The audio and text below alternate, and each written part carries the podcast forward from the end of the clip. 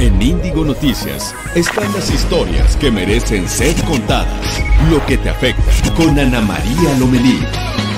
Índigo Noticias.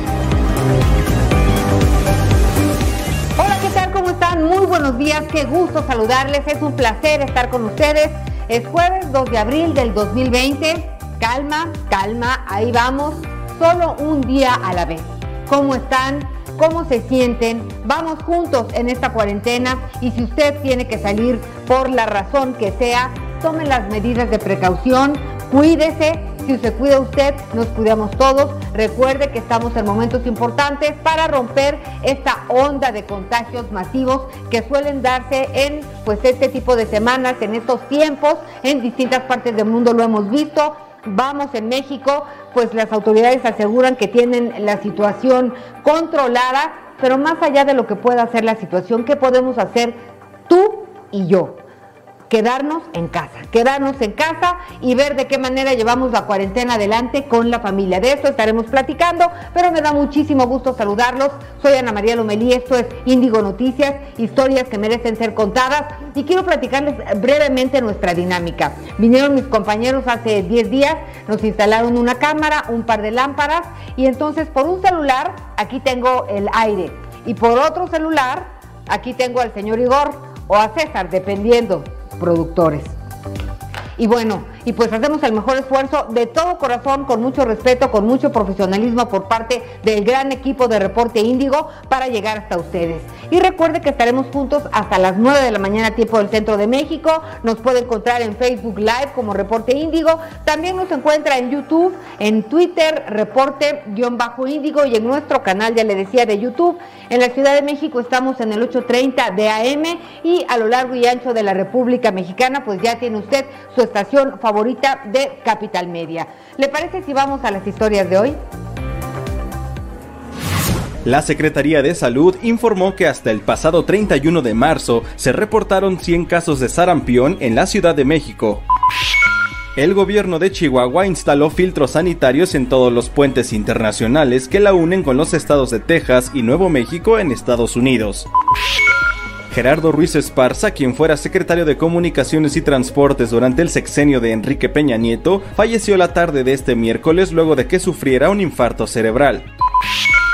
El gobernador de Nueva York, Andrew Cuomo, anunció que el número de contagios por coronavirus COVID-19 en el estado se sitúa en 83.712 y calculó que el pico de la curva de contagios tendrá lugar a finales de abril, lo que podría dejar al final un global de 16.000 muertes en el estado. Esto y más en Índigo Noticias.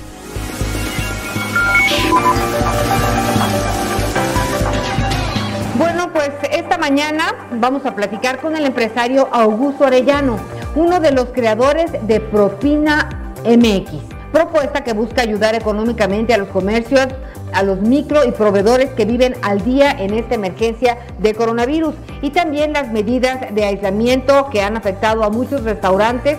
Ante esto, las autoridades de la Ciudad de México han desarrollado una app que se llama Come Ciudad de México, Come CDMX. Con esta aplicación se busca ayudar a los negocios a seguir operando. Para conocer más de esta iniciativa, platicaremos con Carlos McKinley, secretario de Turismo Capitalino.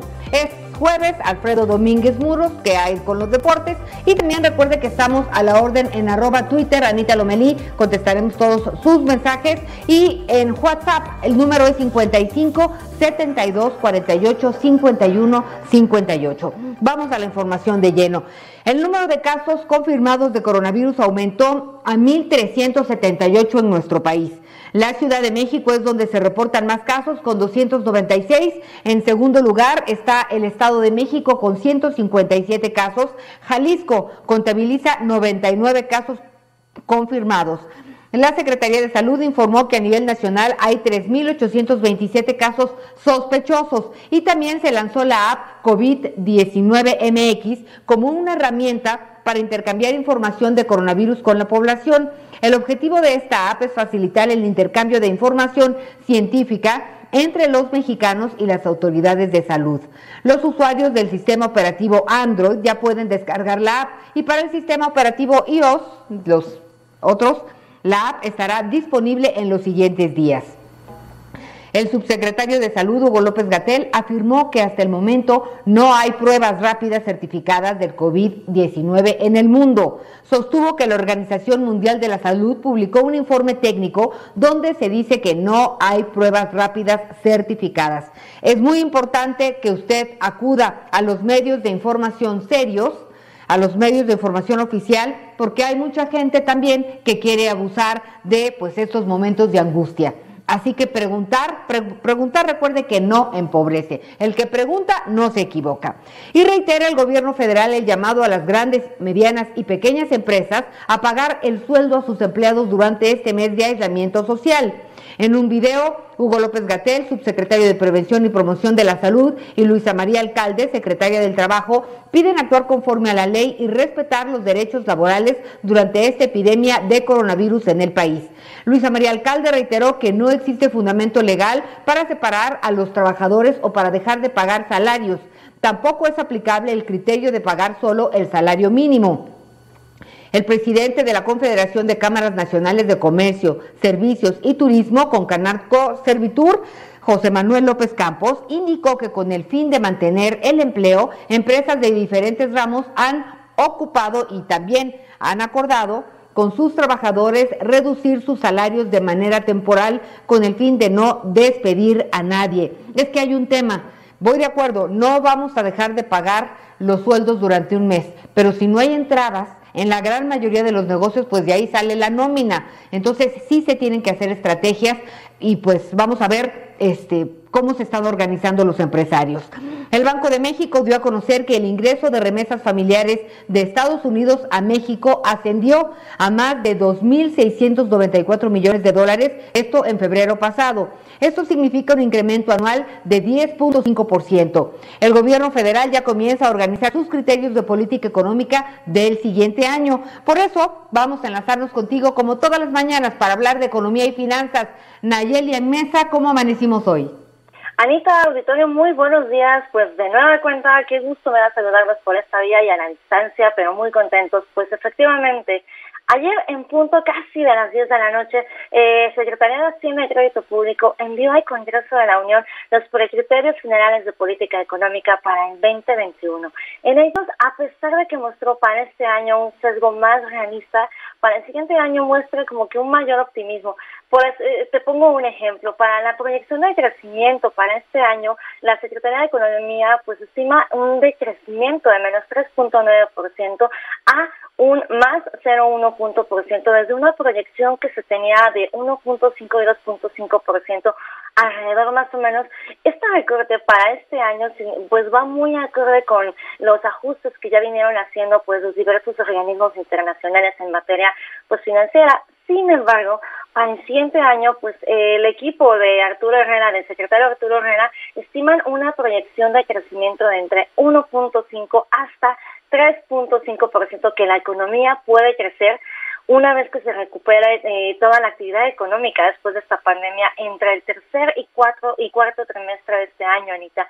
Para el tipo de cambio también se mostraron unas perspectivas pues bastante positivas eh, para ubicar al tipo de cambio en 22 pesos por dólar para el cierre de este año y para el siguiente pues lo ubican en con un nivel mucho más bajo en 21.3 pesos por dólar eh, en tanto a la Mexica, en, tanto a la mezcla mexicana ahí sí destaca mucho los aspectos en la cuestión energética y desde la noche ya veíamos que varios especialistas pues estaban como que haciendo cuentas y no les cuadraba, ya que en este momento, eh, ayer la mezcla mexicana cerró en un piso de 10.61 dólares por barril. Sin embargo, el gobierno estima que para este año va a cerrar en los 24 pesos, pero para el siguiente año se van a recuperar hasta los 30 dólares. Hay que ver cómo va a seguir moviéndose estos indicadores, sin duda todavía falta mucho. Y nada más en el resumen del día, en los mercados están operando el mercado de la Bolsa de Estados Unidos, está operando con ganancias alrededor del 0.1%, después también de los anuncios que ayer se hicieron este, desde la Casa Blanca, y la Bolsa Mexicana de Valores también va muy en línea con un avance en el preliminar de 0.71%. Entonces hay que estar como que muy al pendiente, Anita, de cómo se va moviendo. Tal vez los criterios de política económica para el siguiente año le den un respiro al mercado local. Hoy hay que esperar y el peso, por supuesto, inicia la sesión con una depreciación de 0.66%, cotizando alrededor de 24.40 pesos por dólar. Hasta aquí mi reporte, Anita. Te mando un muy buen abrazo hasta donde sea que estés y nos vemos y nos escuchamos mañana. Gracias, Nay, gracias. Igualmente un abrazo de regreso. Y bueno, son aplazadas las elecciones estatales de Coahuila e Hidalgo, programadas para el 7 de junio. Esta decisión fue tomada por el Instituto Nacional Electoral en la primera sesión virtual de la historia del INE. El consejero presidente Lorenzo Córdoba aseguró que la medida fue consensuada con todos los actores políticos del país para garantizar la salud de los ciudadanos. Se fijó una posible fecha para realizar los comicios, podría ser a finales de julio o principios de agosto. Lorenzo Córdoba resaltó que esta decisión es inédita ya que nunca se había pospuesto una elección en la historia democrática del país. Y también en la Ciudad de México no se ha dado un incremento sustancial de las denuncias por casos de violencia familiar durante esta contingencia sanitaria. Esto lo informó Claudia Sheinbaum, jefa de gobierno. Dijo que la Fiscalía General de Justicia Capitalina está atenta a cualquier caso y que las 27 lunas, que son los espacios de atención para las mujeres, no cerrarán durante esta contingencia. Se reiteró que seguirán laborando las abogadas especializadas en violencia de género en los ministerios públicos, sí en muchos hogares, lamentablemente a lo mejor no en la Ciudad de México, pero sí en el Estado de México, en otros, en otros estados del país, sí hay violencia intrafamiliar. Hablando de esta cuarentena, hablaremos del tema en el transcurso de la semana. Y bueno, pues les parece si vamos a nuestro tema de portada. Hoy me da mucho gusto saludar a Ernesto Santillán. Muy buenos días. Tema de portada en Reporte Índigo. Platícanos, mi querido Ernesto. Buenos días. Hola, María. Buenos días. Así es, pues en esta ocasión llevamos de portada eh, un texto que titulamos Salud para Gobernar. En relación, pues, al coronavirus y los gobernantes que están cayendo víctimas de este de esta enfermedad. Eh, actualmente, pues, hay tres gobernadores eh, que ya se confirmó cuenta, bueno, tienen coronavirus que son el gobernador de Querétaro, el gobernador de Tabasco y el gobernador de este Tabasco, Querétaro y, bueno, ahorita te digo el otro se fue, se, fue en este momento y este y bueno y que el presidente pues no ha estado cumpliendo con con este con las reglas o, o las recomendaciones que emite la Secretaría de Salud.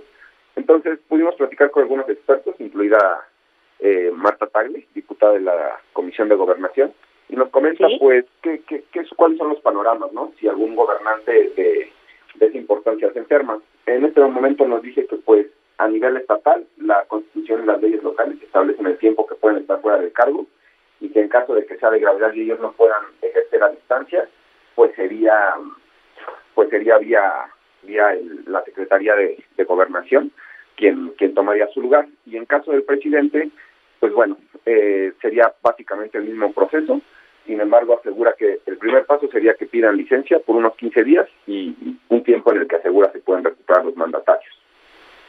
Oye, pues muy bien, vale la pena tener el conocimiento de qué puede pasar, porque bueno, además estos funcionarios están, han estado en contacto con muchos otros, entonces esperemos que se estén tomando las medidas apropiadas para checar que no tengan el virus y que no contagien a más personas. Muchas gracias Ernesto Santillán, es nuestro tema de portada en Reporte Índigo. Buenos días.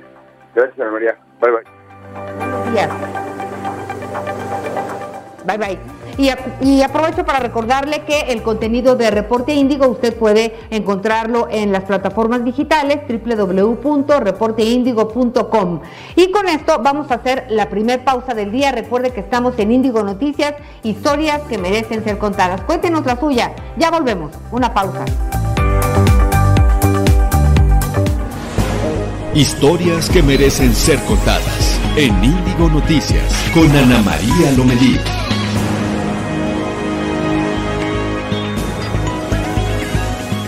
Esta es la información de hoy en Reporte Índigo.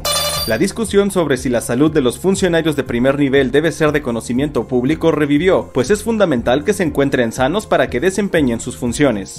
La Secretaría de Hacienda se alineó a las proyecciones de los organismos internacionales al reducir el pronóstico de crecimiento del PIB para este año. Sin embargo, mantiene la esperanza de que en el 2021 mejore la actividad económica una vez que pase la contingencia de COVID-19.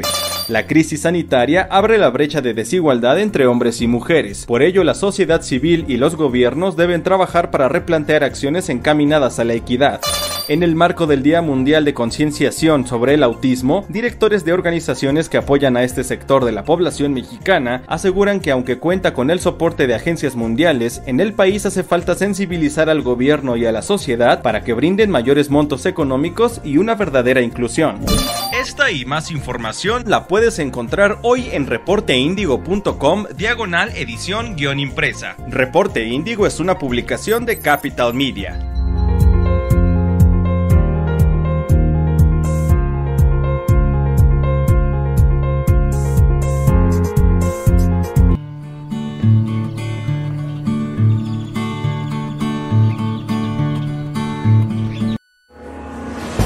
Estás escuchando Ana María Lomelí en Índigo Noticias. Historias que merecen ser contadas.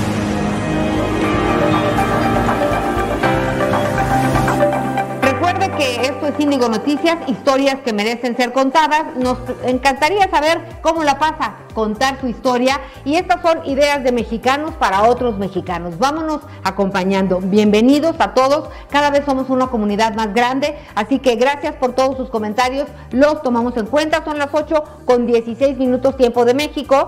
Y bueno, en la Ciudad de México estamos en el 8.30 de AM. Y fíjense que, bueno, pues en estos momentos en donde toda la actividad artística se encuentra suspendida, ¿no? La actividad artística, cultural, del espectáculo debido a esta epidemia del coronavirus, muchos músicos han optado por realizar conciertos en vivo desde sus casas a través de sus redes sociales. Esto pues para acompañarnos, para aliviarnos estos días, para entretener a muchas personas que se encuentran en sus hogares y a ratos, la verdad, uno quiere sacarse los ojos.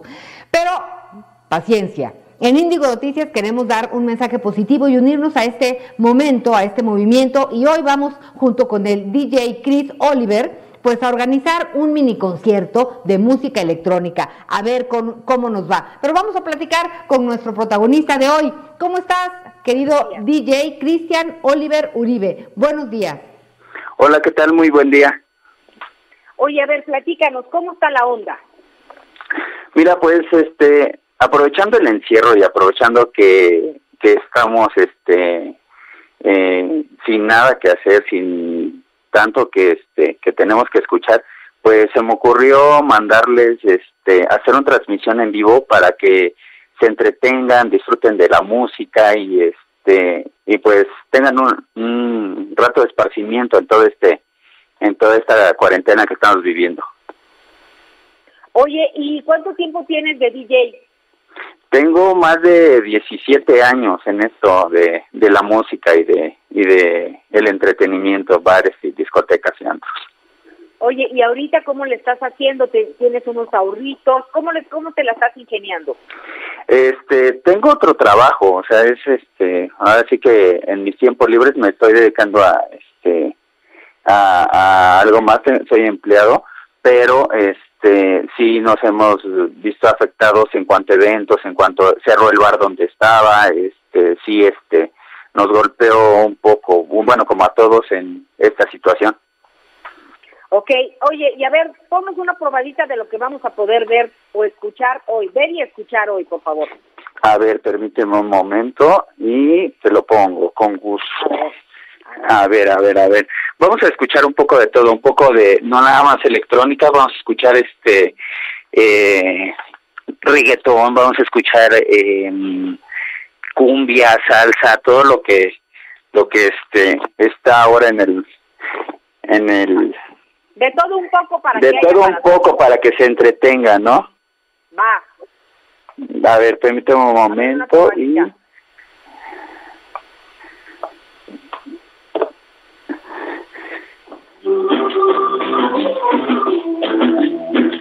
A ver si la reconocen.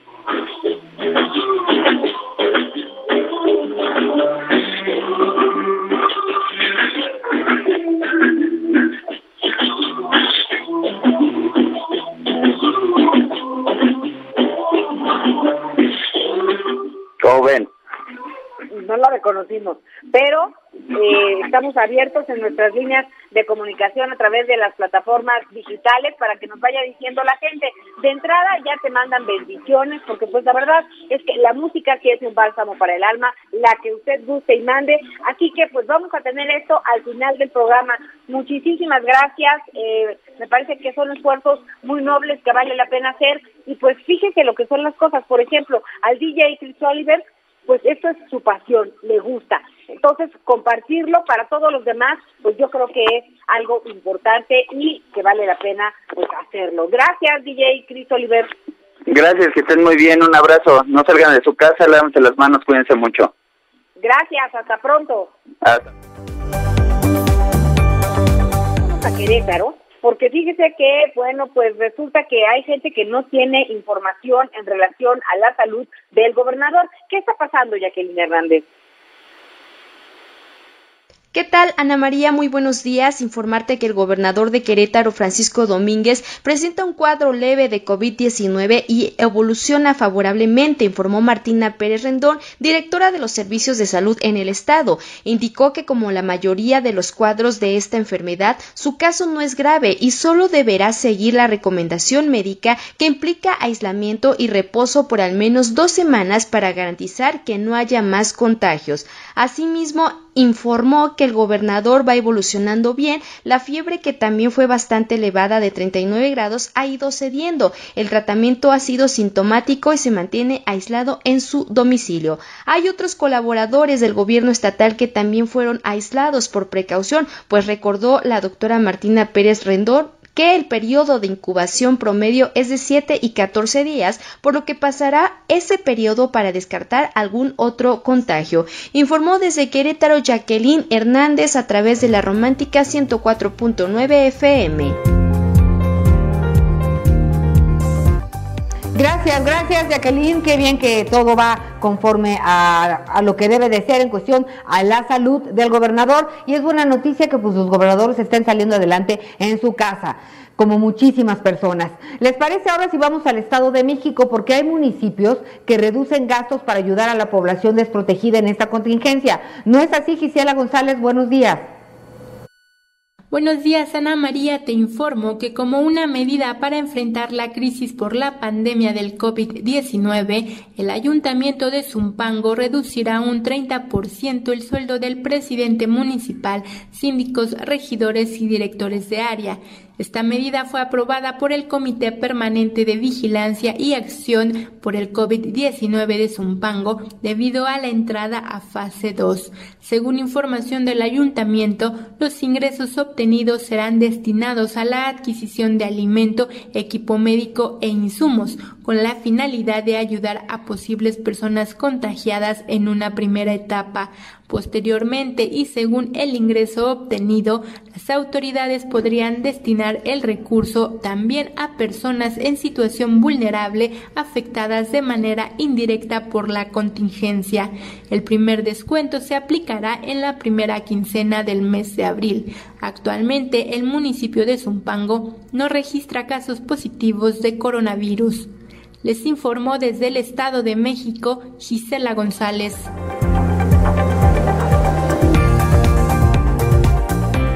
Gracias, Gis. Y bueno, el gobierno de Guerrero cerró todas las playas de la entidad. Vamos contigo, Federico Sariñana. Buen día, un saludo al auditorio. En un hecho inédito, anoche el gobernador del estado, Héctor Astudillo Flores, dio a conocer un comunicado en el que señala que, de acuerdo con autoridades federales y estatales en materia de salud, ante la crisis del coronavirus, se ha optado por suspender todas las actividades recreativas en todas las playas de Guerrero a partir de este jueves a las 8 de la noche y hasta el próximo 30 de abril. En un comunicado difundido anoche, el gobernador reconoció que no es un tema nada sencillo y que ha puesto al Estado una disyuntiva entre preservar el tema de la salud y el tema también del ingreso económico de muchísima gente que vive a través del turismo, pero señaló que lo más importante hoy es el tema de la salud y por ello se tiene que tomar esta dura decisión de cerrar todas las playas. Y es que comentar que durante las semanas previas a esta contingencia, las reservaciones y la cantidad de personas que se esperaba para Semana Santa iba a ser histórico. Ante esta situación y para evitar mayores contagios, se cierran las playas de Guerrero durante todo el mes de abril para todo tipo de actividades. Mi reporte desde Guerrero, Federico Sariñana. Muchas gracias, gracias Federico Sariñana. Y bueno, pues las medidas de aislamiento en esta contingencia sanitaria por el coronavirus han afectado a muchos restaurantes. Ante esto, las autoridades de la Ciudad de México han desarrollado una app llamada Come CDMX, en la cual se ordenan los alimentos a domicilio. Pero ¿cómo trabaja esta aplicación? Para conocer más de esta iniciativa, pues nos acompaña Carlos McKinley, secretario de Turismo de la Ciudad de México. Carlos, buenos días, secretario. Ana María, mucho gusto saludarte, muy buenos días, a tus órdenes como siempre. Bueno, pues ahorita es un momento de apoyarnos todos a todos. Hablamos de esta app llamada Come CDMX. ¿Qué pretende esta aplicación? Mira, es una aplicación que busca, en primer lugar, podríamos decir, este, humanizar un lado ahí de los restaurantes poco conocido, que son sus trabajadores. Los restaurantes son negocios, pero también los llevan a cabo personas que ahora estamos conociendo, son los que se quedan a trabajar ahí, los cocineros, los que reparten la comida. Efectivamente se necesita mucha solidaridad, como tú dices. Evidentemente esta plataforma no soluciona los problemas a los que se enfrentan los restaurantes de la Ciudad de México, pero sí contribuye a mantener parte del empleo en estos restaurantes. Y yo creo que este es un propósito fundamental, además de que para mantener ese aislamiento en el que estamos todos los habitantes de la Ciudad de México, pues ofrece un servicio muy útil que es la entrega, distribución a domicilio de alimentos. Yo te diría que el primer propósito, Ana María, es un propósito de hacer lo posible para mantener empleo en los restaurantes de la gente que menos ingresos recibe y evidentemente un servicio a la comunidad. Pues es muy importante lo que dices, esta parte de, humanidad que tenemos que rescatar de todos nosotros. En los momentos de crisis hay que sacarlo mejor, lo están pasando muy mal los restaurantes, pues no porque por, por no, no me refiero a que dejen de dar el servicio, me refiero a lo que sufren las familias que viven de este servicio. Entonces, nosotros bajamos la aplicación, es para cualquier sistema, la aplicación sirve en Android y iOS. Sí, es una aplicación muy sencilla en donde vas a encontrar, Ana María, es increíble, nosotros mismos estamos sorprendidos, 1.300 restaurantes, puedes pedir unos tacos al pastor, unos tamales, una barbacoa, un café con leche y cuernitos, a esta hora se antoja, ¿verdad? Y cualquier comida nacional e internacional, hay tortas de 30 pesos y comidas o cenas ya de un precio mayor. Entonces, este, hay una gran diversidad que refleja además la riqueza gastronómica este, de la Ciudad de México.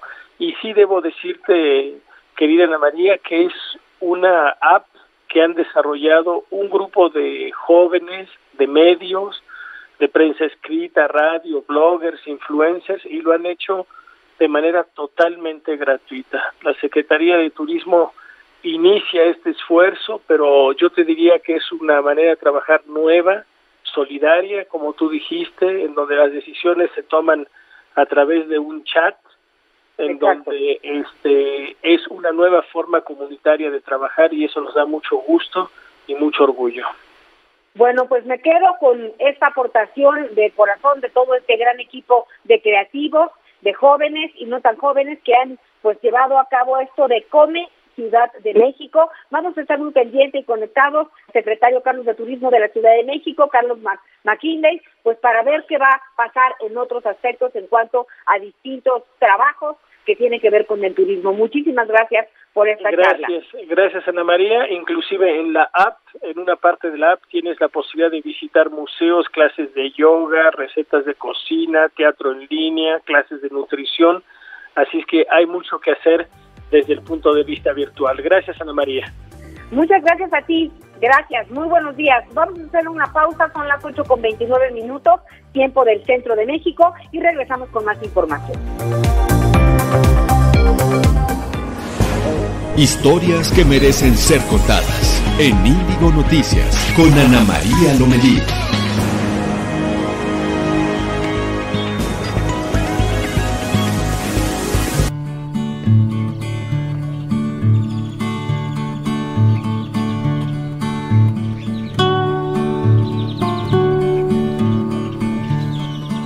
Nombre es Daniel Vázquez Cruz, me dedico al, al, campo, a la producción del café y al comercio del café. Yo en, el, en, la producción del café empecé desde hace como 18 años. Yo mm, veo esa visión de vender en varios estados, ¿no? inclusive a otros países, para beneficiar a las personas que, que se encuentran acá en, en el pueblo, porque casi no tenemos mucho trabajo para para darles este, a esa gente, ¿no? En primer lugar, pues, las madres solteras, para las personas de la tercera edad.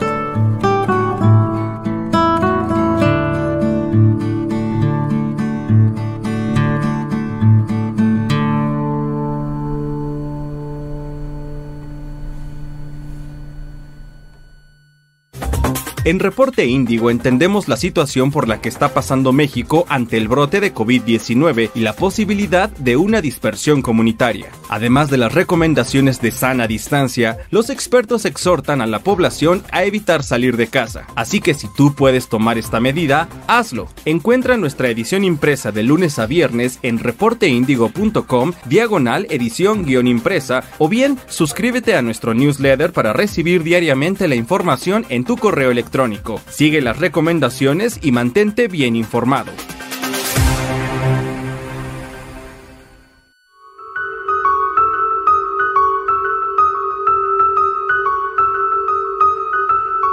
Pienso que algo que nos eh, vincula y nos hace realmente eh, culturas eh, que, se Estás escuchando Ana María Lomelí en Índigo Noticias. Historias que merecen ser contadas. Son las 8 de la mañana con 32 minutos, tiempo del centro de México. Ya estamos de regreso. Esto es Índigo Noticias, historias que merecen ser contadas. Soy Ana María Lomelí y le parece si nos vamos a la mañanera con Noemí Gutiérrez. Adelante, Noemí, con la información. Hola, muy buenos días, Ana María Auditorio. Pues comentarte que al arrancar la conferencia de prensa matutina, el presidente Andrés Manuel López Obrador le mandó un mensaje en la población en el que confió que pronto se superará la pandemia de coronavirus, ya que dijo es una crisis transitoria de salud y económica. Afirmó que es una situación pasajera y no de debacle. Ahí destacó que la población está cumpliendo con el quédate en casa y su sana distancia. Es por ello que agradeció al pueblo de México que estén cumpliendo estas medidas para evitar los contagios están portando al 100. López Obrador señaló que aunque su gobierno se prepara para enfrentar esta pandemia, pues hay todavía sectores que se resisten al cambio, por lo que es posible, dijo, que se viva una temporada de sopilotes.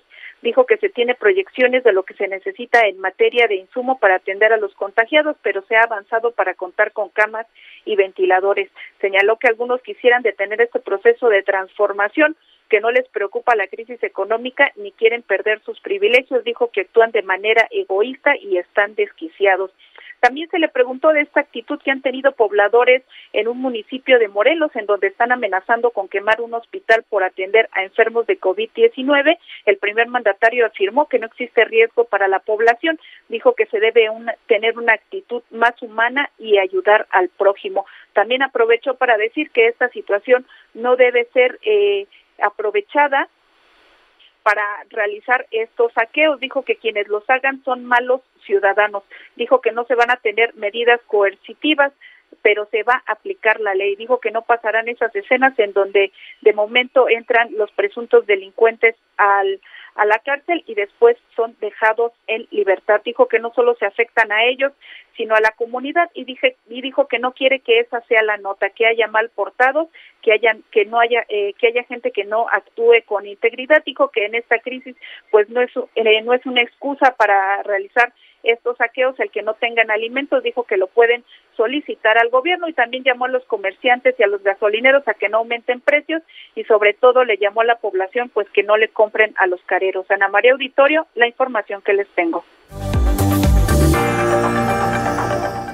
Muy bien, muy puntual como siempre. Muchas gracias, Noemí Gutiérrez. Un abrazo hasta allá. Y sabe que ayer Hidalgo Neira se fue a hacer un recorrido por la Ciudad de México. Vamos a ver qué descubrió. Muy buenos días, Ana María. Pues nos encontramos en este pasaje icónico, pasaje Madero y eje central, donde regularmente decenas de transeúntes están siempre en este lugar. Como vemos, las inmediaciones están casi vacías. Muchísima gente ha dejado de estar en el primer cuadro de la ciudad. Podemos observar que también tienen bajo resguardo, digamos, el pasaje. No están impidiendo el paso, sin embargo, esta cinta es preventiva para evitar que la gente siga accediendo hasta lo que es el zócalo de la ciudad.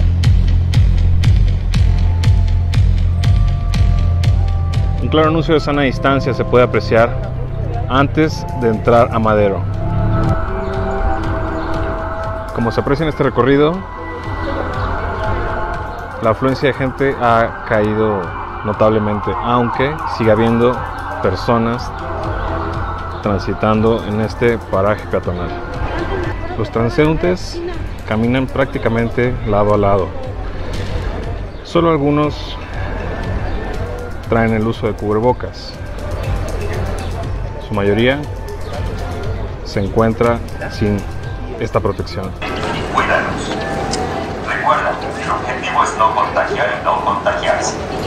Si tienes algún síntoma como tos seca, dolor de garganta o fiebre, manda un mensaje al 51515 con la palabra COVID-19 llama a Locatel. ¿Dónde está este Como se puede observar, la plancha del Zócalo se encuentra semidesértica. A pesar de que hay anuncios constantes de las autoridades de que por favor la gente se resguarde,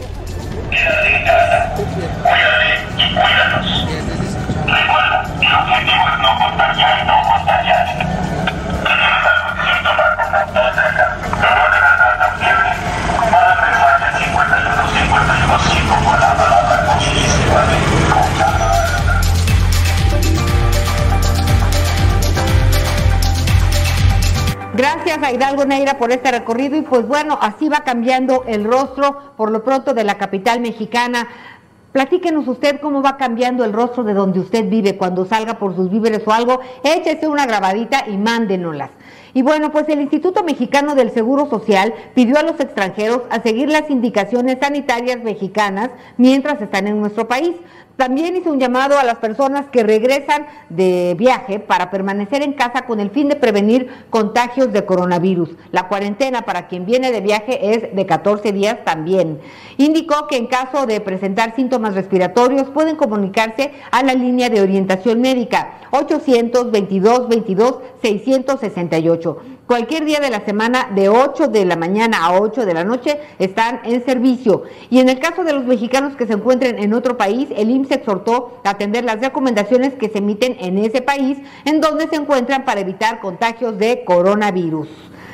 Fíjese que en la Ciudad de México, Jesús Esteba, secretario de Obras y Servicios, indicó que se instalaron cinco de los siete hospitales temporales que funcionarán de primera atención para el COVID-19. Estas instalaciones se habilitaron en los hospitales General de Tláhuac, General Ajusco, General Enrique Cabrera Cosío, Juan Ramón de la Fuente y Belisario Domínguez. Y habitantes de los pueblos y barrios marginados de Coyoacán sufren de escasez de agua y no pueden cumplir con la norma básica de lavarse las manos pues para derrotar al coronavirus. La información contigo, David Martínez. Buenos días. Lo que sucede en Coyoacán es que no existe el abasto suficiente de agua, que es la principal herramienta para evitar el contagio por coronavirus. Esta situación donde se presenta en los Pedregales, en San Francisco Coyoacán y otras colonias. Pues aquí el problema es que si no tienen agua no tienen cómo lavarse las manos, no tienen tampoco cómo limpiar superficies. Esto provoca pues que sea más este más sean más propensos a tener contagios en la zona. Ante esta situación ellos han pedido ayuda a la alcaldía y al sistema de aguas de la Ciudad de México, pero no han tenido respuesta. El único que por el momento les ha ayudado es el diputado Carlos Castillo, que ha gestionado pipas de agua. Sin embargo, pues no es suficiente porque ellos buscan un abasto constante. Bueno, eso sería todo. Hasta luego. Gracias, gracias a David por la información y brevemente fíjese que en Twitter dice Sara Kasselman, no hay agua en Valle de Chalco, también eh, es necesario que se pongan las medidas de apoyo, también apoyo al grano. Así que, ¿cómo luchamos contra la pandemia o cómo nos desplazamos? Son muchas las complicaciones del México profundo. Vamos a estar pendientes y veamos qué pasa con el agua en Chalco y en estos lugares a los que se refería David. La Secretaría de Salud informó que hasta el momento se tienen registrados 100 casos de sarampión. La Dirección de Epidemiología informó que 87 de estos casos se encuentran en la Ciudad de México y 13 en el Estado de México, Ecatepec, siendo el municipio con mayor número de casos. También se detectó un caso más en el Estado de Campeche. Y a ver, producción, eh, me confundí un poco. Vamos de. Ahorita vamos. Vamos, vamos, vamos. Con. Así es. Bueno, fíjense que les quiero platicar de una iniciativa. Nada más. Ay, usted, téngame una paciencia, porque aquí la tengo. Es que fíjense que cuando estoy al aire entran como 500 mensajes, pero los que me interesan, ahorita lo voy a encontrar porque quiero presentarlo justo como él nos pide que lo hagamos. Entonces, aquí está, así es. Bueno, pues fíjense que eh, queremos platicarle a que, para frenar esta crisis financiera que la epidemia de coronavirus está dejando en los microempresarios del país, pues está también Augusto Arellano. Él es el empresario e impulsor de esta iniciativa, hashtag PropinaMX. Pero mejor vámonos contigo, Augusto Arellano. Gracias por platicar con nosotros. Espero que hice la presentación bien. Hola, muy buenos días, Ana María. Le hiciste perfecto. Muchas gracias. Muchas gracias por el espacio y por tu interés. Eh, mira, sí, eh, Ana María, básicamente eh, hashtag eh, Propina MX es una iniciativa de la sociedad civil, eh, eh, de un grupo de personas que estamos preocupados porque cuando eh, nos replegamos hacia nuestras casas a trabajar eh, a, desde casa, eh, dejamos vacías, por supuesto, nuestras oficinas, dejamos vacías nuestros centros de trabajo, de reunión, eh, las calles, pero en esa medida también hemos ido dejando vacíos los bolsillos de millones de mexicanos que trabajan tanto en el sector informal como eh, de millones de microempresas y pequeñas empresas. Hay más o menos 30 millones de personas que trabajan en el sector informal en México y alrededor de 4 millones de micro y pequeñas empresas.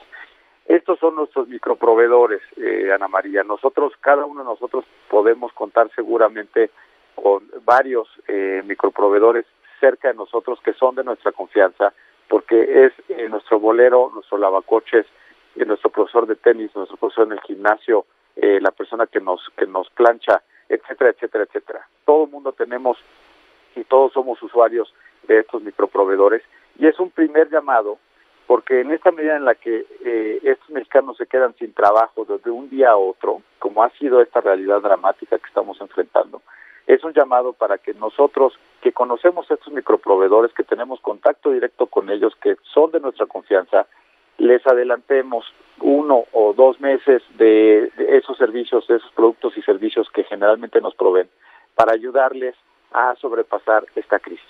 No solamente les vamos a ayudar a sobrepasar esta crisis, sino también los vamos a ayudar a que ellos también se queden en casa, que ellos también Ajá. se cuiden de esta pandemia quedándose en casa. Y a ver, Augusto. Sí. Perdóname que te interrumpa, pero ¿por qué no ponemos un ejemplo? Un ejemplo de alguien a quien habitualmente le dábamos una propina. A ver, ¿cómo opera? Platícanos. Te voy a un poner ejemplo. dos ejemplos. Te voy a poner a dos ejemplos. Primer ejemplo de alguien en el sector informal. Ejemplo real y que de hecho tiene que ver mucho con de dónde surgió esta iniciativa. Nuestro bolero en, nuestra, en nuestro edificio, en nuestra oficina, es un señor que llega todos los días en la mañana y pasa por todas las oficinas, por todos los pisos a ofrecer su servicio de boleada de zapatos. Y ahí se pasa todo el día. El señor un día llegó al, mismo edificio de oficinas y se encontró con que ya no había el 70% de las personas que generalmente están en esta oficina y al día siguiente ya no había nadie. Lo que hicimos fue ponernos de acuerdo, hacer una polla y entregarle ese dinero a nuestro bolero y es un dinero que nosotros calculamos que le debe de durar un mes y medio, dos meses de su trabajo. Ese es un ejemplo muy concreto. Segundo, segundo ejemplo de la, del sector formal, pero de la microempresa. La señora, la cocina económica que nos lleva y nos surte los 45 comidas diarias en nuestra oficina. En el momento en que ya no estamos en nuestra oficina trabajando estamos todos en nuestra casa, pues evidentemente tenemos que cortar ese servicio, ese contrato. Y lo que hicimos de común acuerdo con la microempresaria dueña de la, de la cocina fue darle el 25% del valor del contrato para que con ese 25% de ese valor de contrato no se vea la necesidad de cerrar su empresa y de correr a, su, a su equipo. Ya no, va, ya no va a producir las 45 comidas, pero por lo menos tiene un cierto capital que le permite mantener su negocito y mantener a los empleos que tiene ahí. Esos son los dos ejemplos Excelente. Que, te quiero compartir, Ana María. Y evidentemente vendrá, sí. ahorita es el momento de la, de la, de la emergencia, Ana María, pero, pero esto no es la primera vez que nos pasa a los mexicanos, nos ha pasado muchas veces en, en, el, eh, eh, en años anteriores con terremotos o incluso con, con pandemias similares. Y no hemos tenido la capacidad, ni, ni nuestros gobiernos, ni, ni la sociedad civil, no hemos tenido la capacidad de diseñar políticas públicas orientadas definitivamente a eh, salvaguardar, eh, en este caso de emergencias, eh, los ingresos de estos mexicanos que viven día a día. Y necesitamos en, las siguientes etapas diseñar y pensar políticas públicas que estén orientadas a, este, a este tipo de emergencias, Ana María.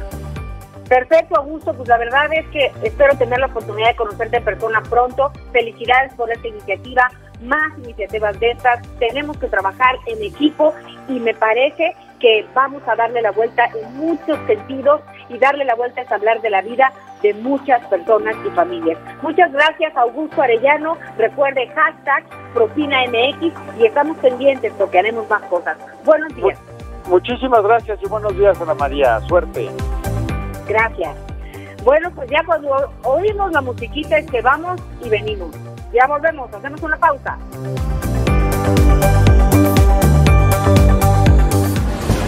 Historias que merecen ser contadas en Índigo Noticias con Ana María Lomelí.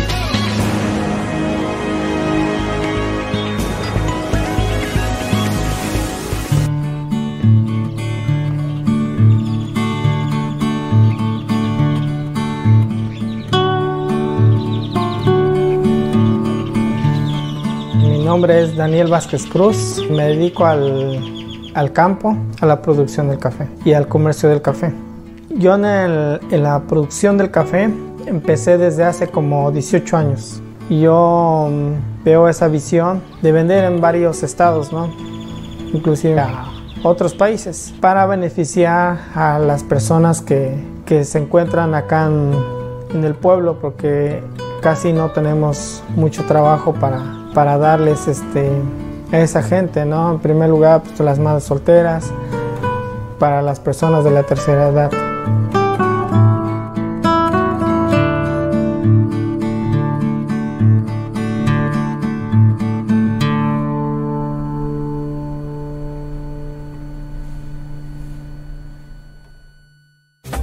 En Reporte Índigo entendemos la situación por la que está pasando México ante el brote de COVID-19 y la posibilidad de una dispersión comunitaria. Además de las recomendaciones de sana distancia, los expertos exhortan a la población a evitar salir de casa. Así que si tú puedes tomar esta medida, hazlo. Encuentra nuestra edición impresa de lunes a viernes en reporteindigo.com, diagonal edición guion impresa, o bien suscríbete a nuestro newsletter para recibir diariamente la información en tu correo electrónico Sigue las recomendaciones y mantente bien informado.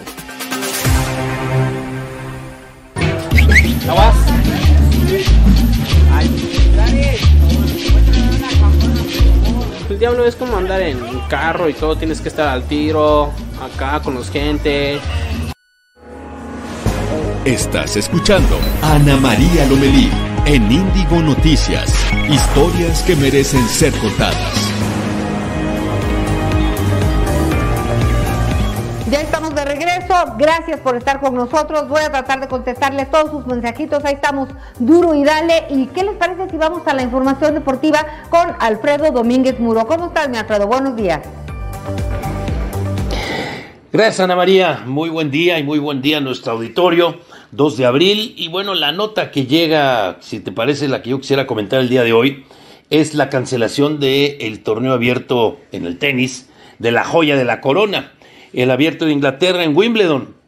Eh, esto se cancela, Wimbledon tendría que llevarse a cabo en el mes de junio y la decisión fue cancelar en este momento antes de que se viniera la cascada de deudas, imprecisiones y sobre todo la seguridad de que se pueda llevar a cabo ya para esas fechas.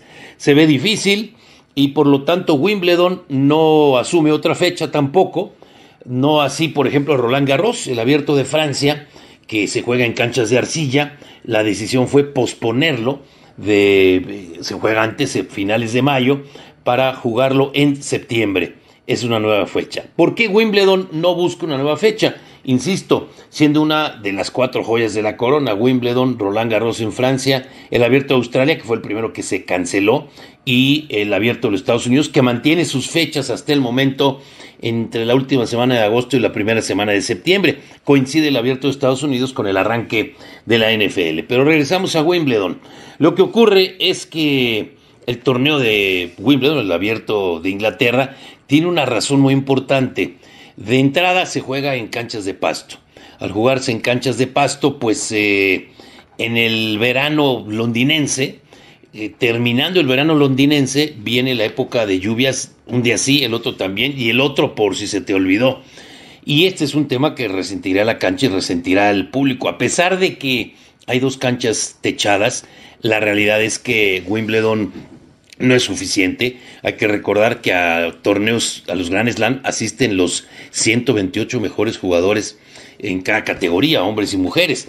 Por eso hay 11 canchas y por eso luego se van reduciendo y finalmente hasta llegar a, utilizar solamente dos o cuatro, pero es torneo de hombres y torneo de mujeres. Es, no es una cosa menor, ¿eh? porque Wimbledon genera cerca de 300 millones de euros en ingresos y es el torneo que más dinero le aporta a los jugadores si hablamos desde el punto de vista de dinero. Y por el otro lado, bueno, pues eh, Wimbledon es, un suburbio de Londres. Quienes hemos tenido la fortuna de estar ahí, recordamos bien, es un suburbio en donde la estación más cercana del metro, eh, pues tienes que caminar cerca de 800 metros para entrar a las instalaciones. Y ahí es un suburbio prácticamente sin edificios es residencial prácticamente y, restaurancitos por todos lados, es un lugar hermosísimo. No hay hoteles y por lo tanto mucha gente que, mucha gente, yo te diría aproximadamente unas 500 eh, a 600 casas, son rentadas por sus dueños año con año y así pues ya Roger Federer sabe a cuál va y el otro también y esta gente pues necesita esas casas, es decir, no hay logística para llevar a cabo el abierto de Inglaterra. Ahora, solo se ha cancelado en la época de la Primera y de la Segunda Guerra Mundial. ¿Quiénes son, desde mi punto de vista, los, los grandes afectados? Yo te diría que son Serena Williams y Roger, eh, Roger Federer. Ambos llegarán al año que entra con 40 años. Todavía Serena tiene oportunidad de ganar un, un Gran Slam, quizá el US Open, no sabemos, pero Roger había concentrado todo eh, todo para este año. De hecho, se operó al principio de año, la rodilla traía una molestia y se estaba preparando para regresar en las canchas de pasto. ¿Y por qué le convienen más? Bueno, pues porque los puntos en las canchas de pasto son más cortos, eh, vuela menos la pelota, o sea, bota menos. En fin, el caso es que Roger Federer eh, pues está buscando un gran slam más que se le va y el tiempo corre. Y lo mismo Serena. Pero a final de cuentas, eh, tanto Roger Federer como Serena Williams, pero yo vi eh, las declaraciones de Federer, decir, pues estoy desilusionado, pero no es en este momento lo primero en lo que quiero pensar, sobre todo hablando del tema del tenis. Así que se va a Wimbledon, pero te aseguro que va a haber muchos torneos apretados en el verano, tomando en cuenta, y ojalá así sea, que esto vaya eh, pues para mejor y que ya, no te digo que la vida 100% normal, pero que hacia el verano se puedan llevar a cabo y cuando menos comiencen estos temas deportivos en donde, insisto y una vez más, es el deporte lo más importante de lo menos importante. Una vez más, buen día, Ana María. Nos escuchamos la próxima semana. Muchas gracias, gracias a Alfredo Domínguez Muro. El deporte es muy importante. Recuerde, si tiene oportunidad de moverse en casa, hay muchísima información en internet y además, ¿sabe qué? Ya sabemos qué podemos hacer en casa para mover el cuerpo. Es muy importante no estar sentados todo el día y al rato sin darnos cuenta estamos sentados en la cocina, salimos de la cocina a la recámara y regresamos otra vez al refrigerador. Así que hay que tener muchísimo cuidado. Hay que ponerle también cuarentena al refrigerador. ¿Qué me decías, productor? Ah, vamos contigo, Mara. Tenemos información en relación, en relación a... ¿A qué? Amara Echeverría nos habla también de ser mujer en crisis sanitaria es complicado. Adelante, por favor. Muy buenos días, te saludo con gusto. Comentar que eh, pues las mujeres enfrentan una doble crisis con la pandemia del coronavirus porque se abren las brechas de desigualdad. Ser mujer en una crisis sanitaria es complicado porque con frecuencia se reduce, se recrudecen las situaciones de violencia y desigualdad que millones de niñas, adolescentes y mujeres adultas viven todos los días alrededor del mundo. De acuerdo con la Organización de las Naciones Unidas, el 49.5% de la población en el mundo son mujeres y muchas de ellas se encuentran en un nivel de vulnerabilidad porque son víctimas de violencia, se dedican a tareas no remuneradas o tienen empleos relacionados con cuidados en los que no se garantiza su seguridad. Los gobiernos enfrentan de forma similar la pandemia y emprenden diferentes medidas de aislamiento social que pueden tener un impacto negativo hacia las mujeres en diferentes vertientes, que van desde el aumento del trabajo dentro de los hogares, como el cuidado de los niños o enfermos, la falta de ingresos o la violencia emocional, física o sexual por parte de sus parejas. Para leer la historia completa, los invitamos a visitar reporteindigo.com. Buenos días. Bueno, muchísimas gracias por esta información y ya estamos llegando al final de esta emisión.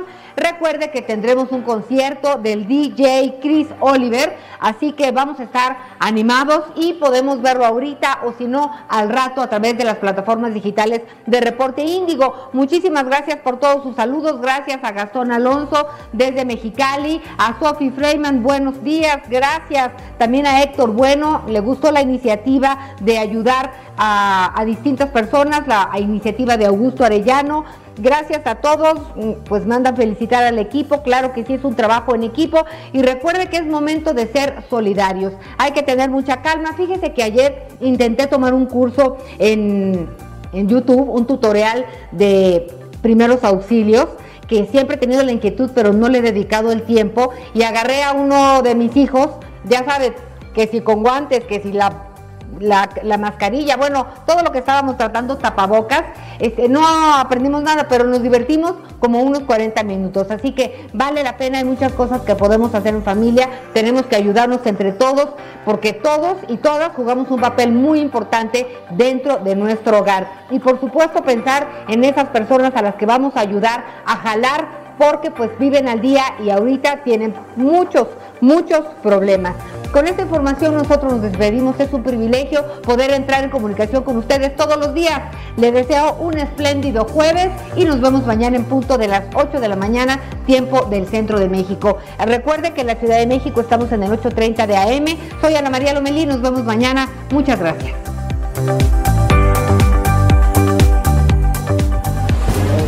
Escuchaste a Ana María Lomelí en Índigo Noticias. Historias que merecen ser contadas. Acompáñanos de lunes a viernes en Índigo Noticias.